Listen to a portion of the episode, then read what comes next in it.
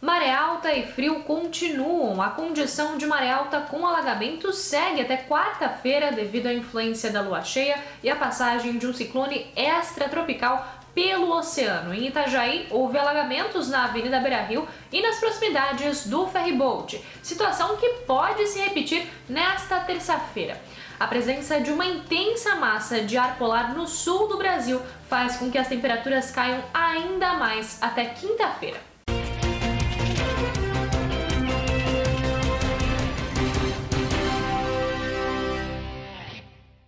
Servidora de Penha morre vítima de câncer. A contadora da Câmara de Vereadores de Penha, Deise Germano, de 52 anos, faleceu no último sábado vítima de câncer.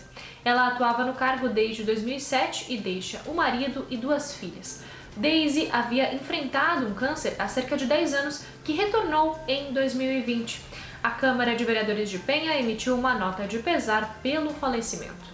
Surfista da Brava conquista ouro no Havaí. O surfista brasileiro Elias Figdiel conquistou a primeira colocação na etapa inaugural do Circuito Mundial de Parasurf Profissional no Havaí no último sábado. Fig venceu a categoria Deficientes Visuais Totais. Surfista e morador da Praia Brava, em Itajaí, o atleta é o atual campeão mundial de parasurf na mesma categoria. Esses foram alguns dos destaques desta segunda-feira aqui na região. Confira mais em nosso portal diarinho.net.